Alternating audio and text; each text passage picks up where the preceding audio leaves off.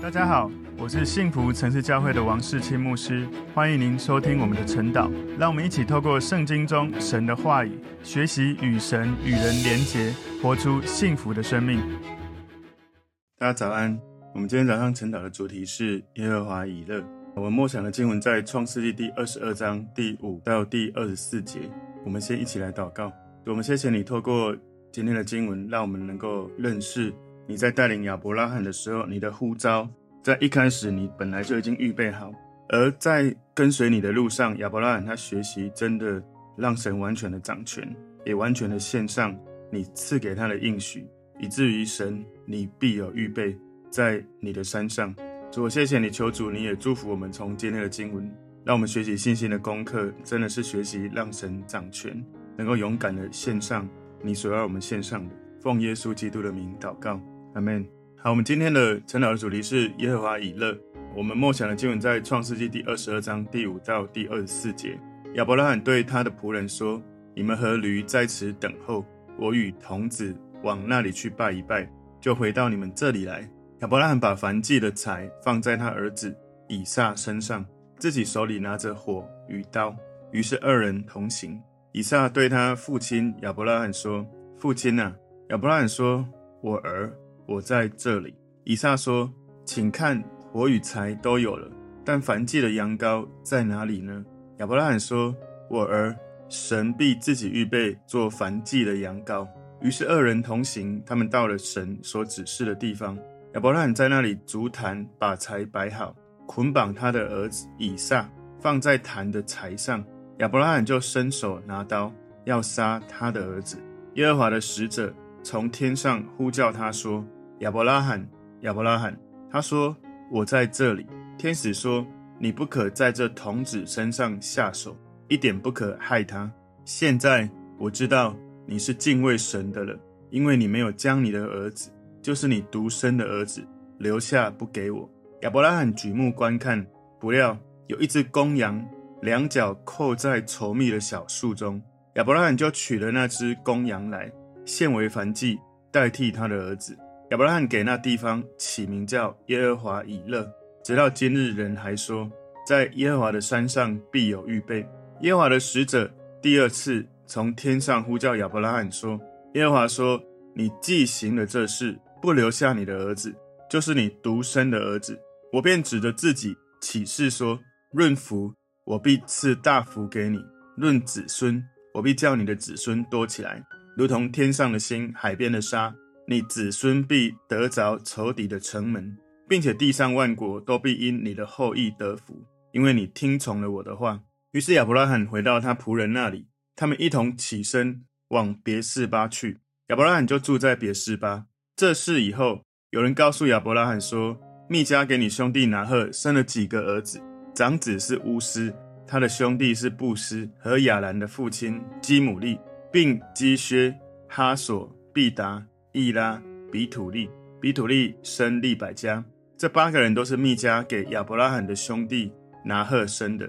拿鹤的妾名叫流玛，生了提巴、加含、他辖和玛迦。好，我们今天的经文把它归纳五个重点。今天的主题是耶和华以勒。第一个重点是前往献祭的地方，我们就接续在上一次的晨祷的内容。上一次晨祷内容，他已经带着以撒。往山上走了三天的路程，所以他们已经要到了献祭的地方了。创世纪二十二章第五节，亚伯拉罕对他的仆人说：“你们和驴在此等候，我与童子往那里去拜一拜，就回到你们这里来。”所以在圣经里面，你是第一次看到“敬拜”这个词出现哦。第一次圣经用“敬拜”这个词来指他敬拜的对象耶和华上帝。所以亚伯拉罕跟以撒。他不是去山上去看风景、去休闲，而是去献祭、去敬拜神。亚伯拉罕当时对他的仆人对话的时候，他跟他们讲的话是充满信心。他说：“我与童子去那里拜一拜，就回到你们这里来。”所以他相信他跟以撒都一定会回来，我们会回来的。我跟童子去拜一拜神，就回到你们这里来。所以亚伯拉罕他不是说。他已经知道这就只是个考验，神不会让他死。神并没有清楚的跟他说：“我不会让他死。”有可能亚伯拉罕的信心知道，就算他杀了以撒，神也会让他起死回生。因为神应许给亚伯拉罕的，从之前到现在，其实亚伯拉罕的信心已经到一种程度，是他真的这一次不要再靠自己，他就完全的相信神应许给他以撒一定会发生。海边的沙，天边的星星，不断的传承了后裔，所以他知道神告诉他，从以撒生的会成为他的后裔。在创世记第二十一章有告诉我们，以撒他还没有孩子，神至少一定要让以撒。能够成长到结婚生子，以撒如果死了，事实上你要叫亚伯拉罕再生一个，其实真的也不容易了哈。除非当然神还有另外的计划，可能要让他们再生一次。不过呢，这里以撒他如果死了，没有后裔传承，那神就等于也没有承诺他的应许，让亚伯拉罕成为多国之父。在希伯来书第十一章十七到十九节这个内容里面说，亚伯拉罕因着信被试验的时候，就把以撒献上。这便是那欢喜领受应许的，将自己独生的儿子献上。论到这儿子，曾有话说：从以撒生的才要称为你的后裔。他以为神还能叫人从死里复活，他也仿佛从死中得回他的儿子来。所以亚伯拉罕他因为对神的信心，当他被考验的时候，被试炼的时候，他献上以撒，而他收到了应许以撒。神告诉他，这个独生子呢，神会透过这个儿子传承。不断的有这样的后裔会生下来，他相信如果神真的要他杀了以撒，以撒也能够从死里复活。所以在献以撒的过程，过去的亚伯拉罕好像死了，而以撒并没有死，但老我的亚伯拉罕死了。然后神供应给他供养，他得到了新的这种从信心里面得到的新生命。所以亚伯拉罕知道靠着神，凡事都有可能，神不会违背自己的应许。所以神不会欺骗他，神说的一定会发生。其实，在当时圣经的历史当中，还没有记载有人从死里复活。亚伯拉罕他当然他也不清楚死里复活这样的先例是不是有，他不知道。但是他只有知道神是全能的，神说了就会负责。创世记二十二章第六节，亚伯拉罕把燔祭的柴放在他儿子以撒身上，自己手里拿着火与刀，于是二人同行。所以你知道在。这一刻，他继续往前行的时候，事实上他是预备着火跟刀的。然后以撒自己就是祭物，他接了烧自己的燔祭的柴，他们一起往献祭的山上去了。所以亚伯拉罕他事实上好像刚十九节讲的，他以为神还能够叫人从死里复活，他也仿佛从死中得回他的儿子来。亚伯拉罕他过去的老我，好像在这个旅程里面，老我死了，新我复活。他拿着火跟刀，是带着完全的决心。亚伯拉罕带着刀上山，他并没有故意忘记、假装忘记，或者真的忘记，他就真的清早什么东西都预备好了。我们看到了亚伯拉罕他的顺服、他的行动、他的信心是都是一致的。所以最有可能是他心里在想：如果神要我把他杀了献祭，有必要的话，真的要这样的话，神也会让他复活。要不然他怎么会有那个信心跟仆人说：“我跟童子拜一拜，我们就回来。”所以，如果真的他必须杀了以撒，可能他在杀的过程，他心里一定会很煎熬、很难过。但是呢，他就是相信神，所以他对神的信心，他真的把刀带着往前走了。所以这里讲到，于是二人同行，二人同行，感觉起来是有一样的意思、一样的共识的。所以当他们往前继续走的时候，以撒应该是也相信他的爸爸这件事情，他爸爸都已经有预备好，都知道要做什么。所以在创世记二十二章第七节，以撒对他父亲亚伯拉罕说：“父亲呐、！”亚伯拉罕说：“我儿，我在这里。”以撒说：“请看，火与柴都有了，但燔祭的羊羔在哪里呢？”第八节，亚伯拉罕说：“我儿，神必自己预备做燔祭的羊羔。”于是二人同行。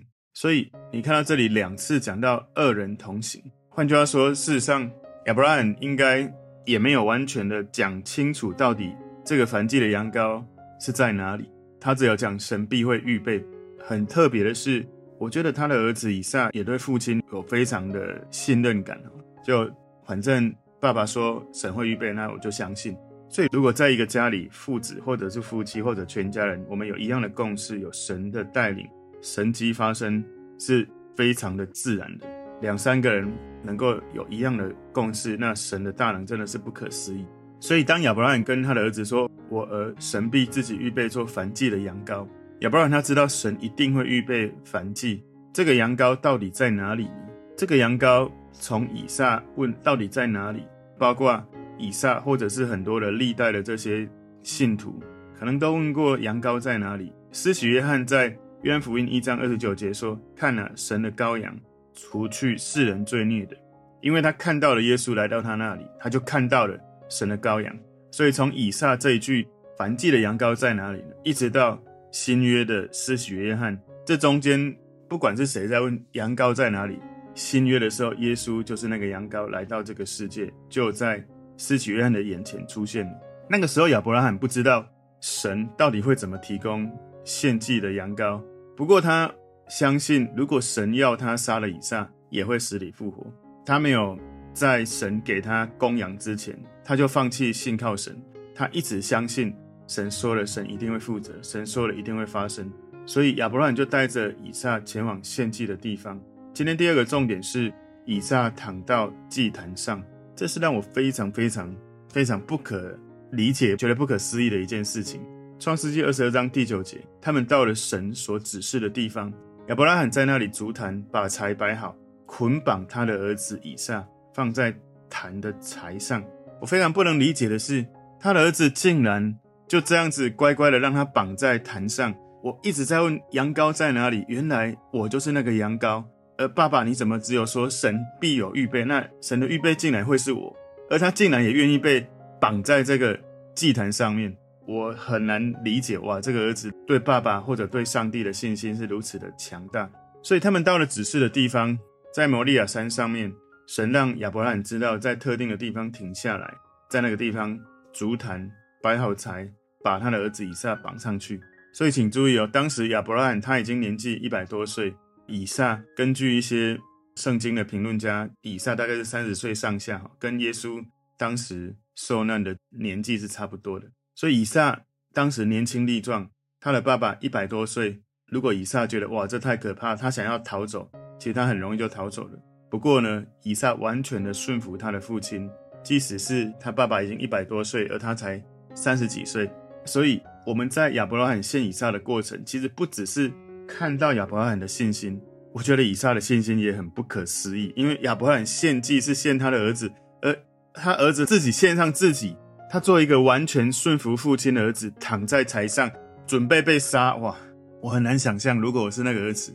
我躺在那里，我的心情会是什么？爸爸，你真的要把我献祭吗？那我死了，一大堆的问号。不过呢，这就是信仰，你知道，信仰不是我做 A 你就一定会给我 B，我信你，你就一定让我一帆风顺。事实上，很多时候，信仰在乎的是你所相信的神跟你之间的关系。你真的完全的相信，完全的信靠吗？完全的顺服吗？当圣经这样说，当神也很清楚让你知道。献祭这件事，不管你是献上金钱、献上时间、献上才干恩赐、献上生命，你的信仰是真的信仰吗？还是你始终在评估计算怎么样对你，你觉得才是比较好的方式？所以很多时候我们的信仰是计算过的信仰，但很多时候很多人的信仰是我真的以神为神，所以我该献上我就献上，即使是我要死在祭坛上。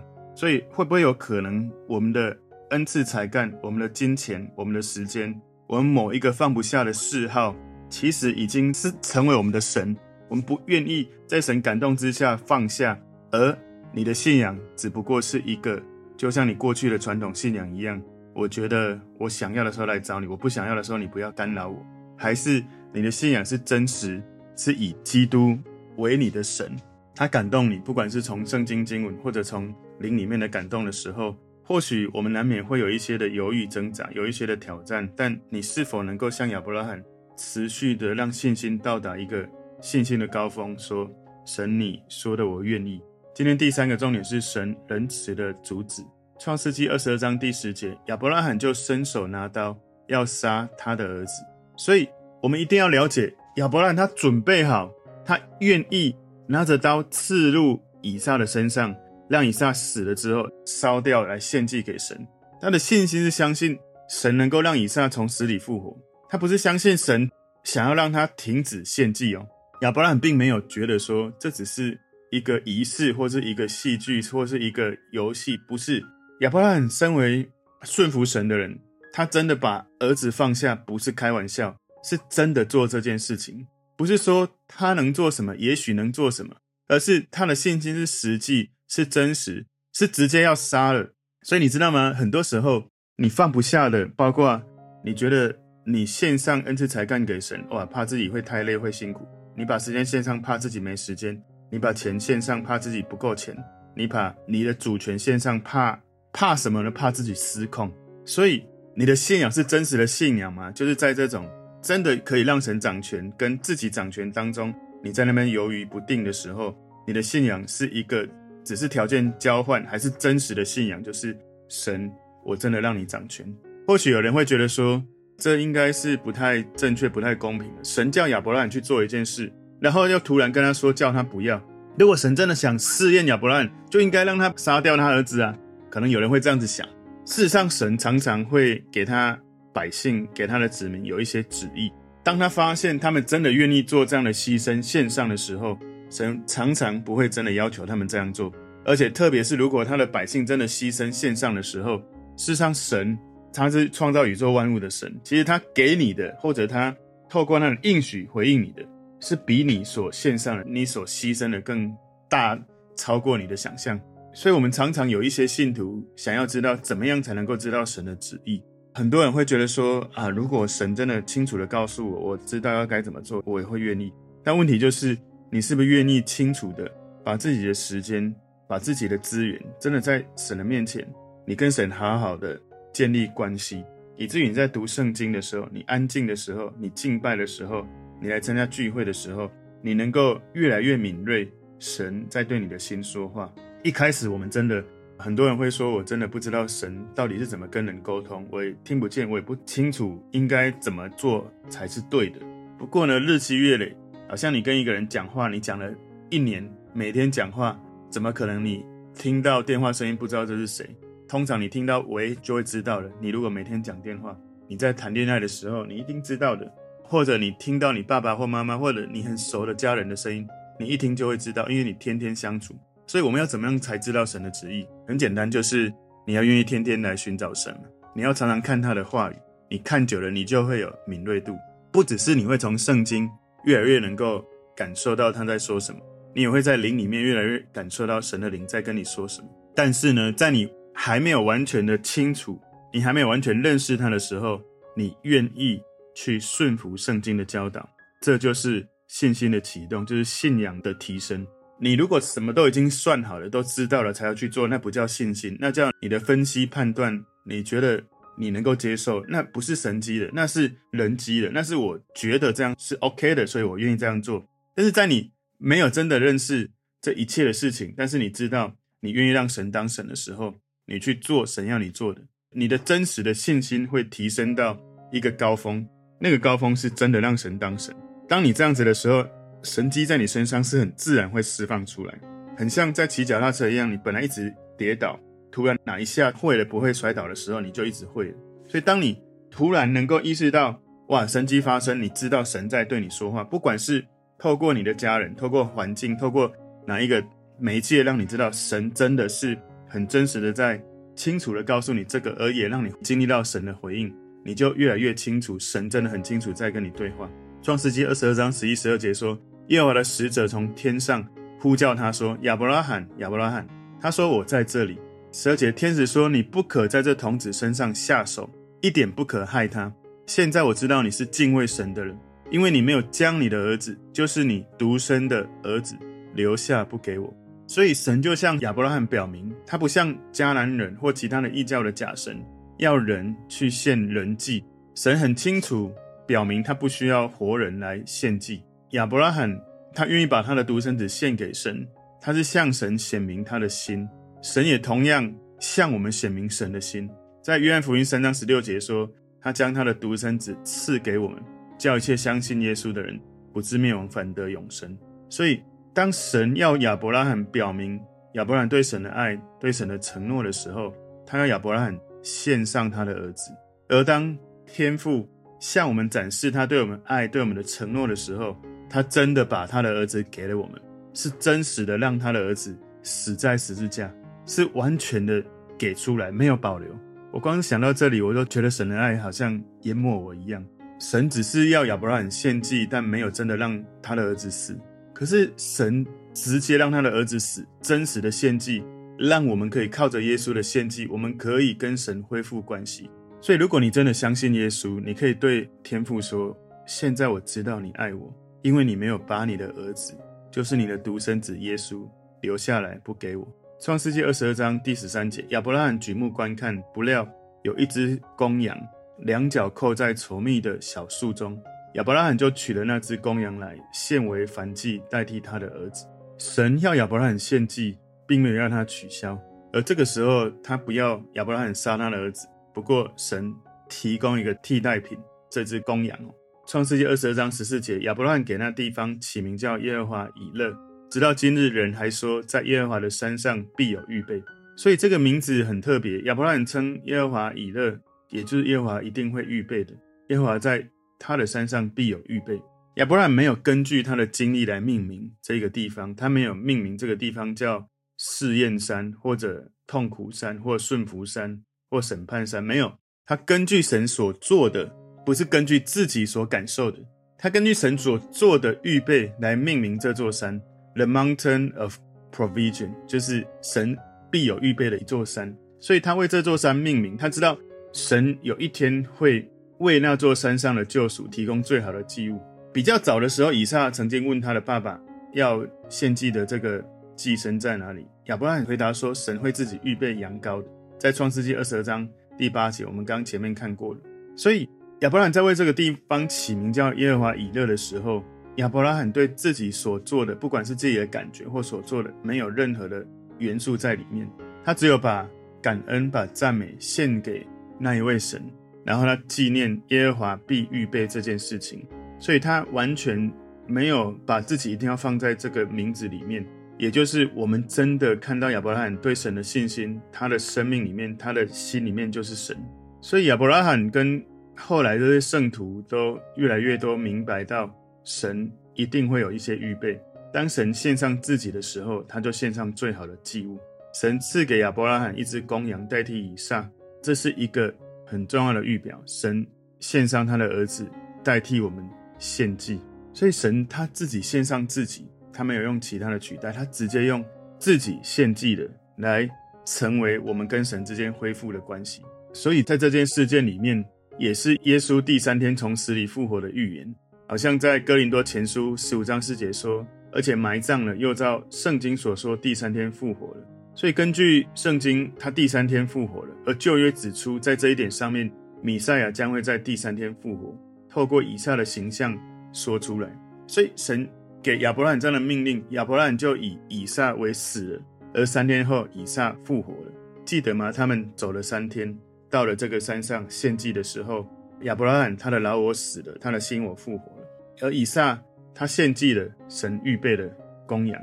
所以，以撒。就好像耶稣的这个预表，以撒跟耶稣，他们的父亲都很爱他们，他们都愿意献上自己，他们都自己扛着木头到了献祭的山。以撒他自己扛着燔祭的木材，而耶稣自己扛着十字架上了献祭的山。他们都在同一个山上被献祭，他们都在第三天死而复活。以撒跟爸爸走了三天献祭，他本来该被杀掉而没有杀掉，也就是。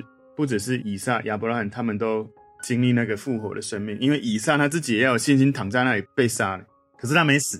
今天第四个重点，神重申他的应许。创世记二十二章十五节，耶和华的使者第二次从天上呼叫亚伯拉罕，说：“这里你知道，好像是神的使者在说话。以下的信息好像是第一人称指着自己启示神的儿子耶稣基督，在这个非常特别的事件是很独一无二的。”十六节说：“耶和华说，你既行了这事，不留下你的儿子，就是你独生的儿子，我便指着自己起誓说。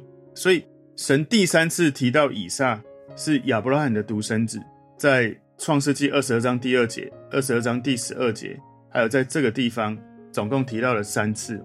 十七节说：论福，我必赐大福给你；论子孙，我必叫你的子孙多起来，如同天上的星、海边的沙。”你子孙必得着仇敌的城门。所以亚伯拉罕他知道，信靠神应许的人会得到祝福，而且完全信靠他的应许到一种程度，甚至他杀了儿子，神都会让他死里复活。而这也是我常常所相信的。你相信神，顺服神到什么程度，你就经历到什么程度。神回应你的应许，神对他说：“我必叫你的子孙多起来。”所以亚伯拉罕的顺服，是因为他相信神的应许，他相信神让他从应许之子以撒会不断的得到后裔。所以神让亚伯拉罕在超自然的顺服之后，不断的在强调这样的应许。所以想一想，天边的星星，海边的沙，你根本算不完。你就知道他的后裔到底有多少。创世记二十二章十八节，并且地上万国都必因你的后裔得福，因为你听从了我的话。所以应许从亚伯拉罕的后裔生出米赛亚，这个应许重复了在创世记十二章第三节里面，我们就知道弥赛亚天父的独生子会成就这个带给地上万国祝福的应许。所以亚伯拉罕跟以撒就回到他的仆人那里，他们就一起起身前往别是巴去。亚伯拉罕就住在别是巴，所以你知道亚伯拉罕他跟仆人说：“我跟童子去拜一拜，就会回来。”真的就跟着他的儿子以撒就回来仆人那里。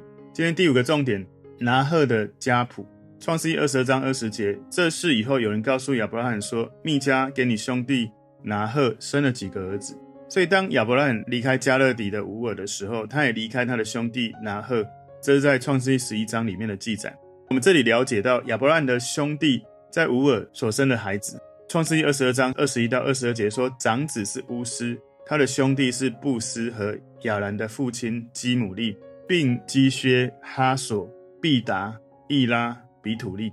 比土利生利百加，所以拿鹤有一个儿子名叫做比土利，他生了一个名字叫利百加。为什么特别这里又提这个利百加呢？因为利百加后来成为亚伯拉罕的儿子以撒的妻子，所以他的身份很重要。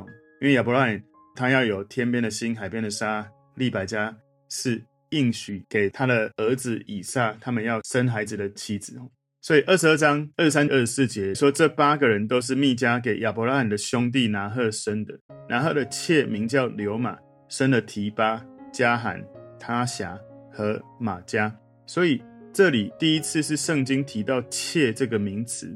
拿鹤的妻子密迦之外，他娶了一个妾叫做流玛。妾当时她的身份是比较下等的妻子，按照当时的惯例，这个妾需要服从正妻，哈，就是第一任妻子的权威，而且妾她的子女是没有继承权的，她只能接受人家给她的，哈。所以古时候从亚伯拉罕跟族长他们生活的时代，这种多妻或有妾的行为，他们当时好像在文化上是很自然的发生，但这不是神的计划。在创世记第二章第二十四节里面特别提到，人要离开父母，与妻子联合，二人成为一体。所以在谈到创世第二章二十四节的原则的时候，耶稣很清楚告诉我们，神起初的计划是什么。在马太福音十九章四到六节有告诉我们。所以在新约之前，神从来没有明确的去提到要反对一夫多妻，但是神的原则表明这不是他的心意。所以我们在圣经里面看到一夫多妻的家庭的时候，这些家庭常常就会出现冲突、出现混乱、出现很多的问题。所以，我们今天的主题耶和华以勒，我们把它归纳五个重点。第一个重点是前往献祭的地方；第二个重点是以撒躺到祭坛上；第三个重点神仁慈的主旨；第四个重点是神重申他的应许；第五个重点拿鹤的家谱。从今天的经文，我们看到。亚伯拉罕信心的高峰到了一种程度，献祭义无反顾、勇敢的、完全的献上，神已经给他了这个应许之子。所以这也让我们去反思：你的信仰是已经愿意不断这样操练到一种程度，神要你献祭的时候，有一些事情、有一些心态，神要我们放下交给神，可是我们却一直抓在我们的心里，抓在我们的手上。我相信信仰不是你自己算好。再来决定相信顺服他多少。信仰是你真的相信他是你的神，你就真的勇敢的放下献上交给他。神并不需要你这些，可是当你把你放不下的，不管是任何人事物，看得见看不见的，你愿意献给神的时候，你会进入下一个信心的高峰。我们一起来祷告，主，我们谢谢你，透过今天的经文教导我们，你是耶和华以勒的神，让我们知道神你必有预备。求主也帮助我们用圣灵提醒我们，学习让神掌权，不是自己掌权。谢谢耶稣，我们把今天交在你手中，继续教导我们从你的话语学习你的真理。奉耶稣基督的名祷告，阿门。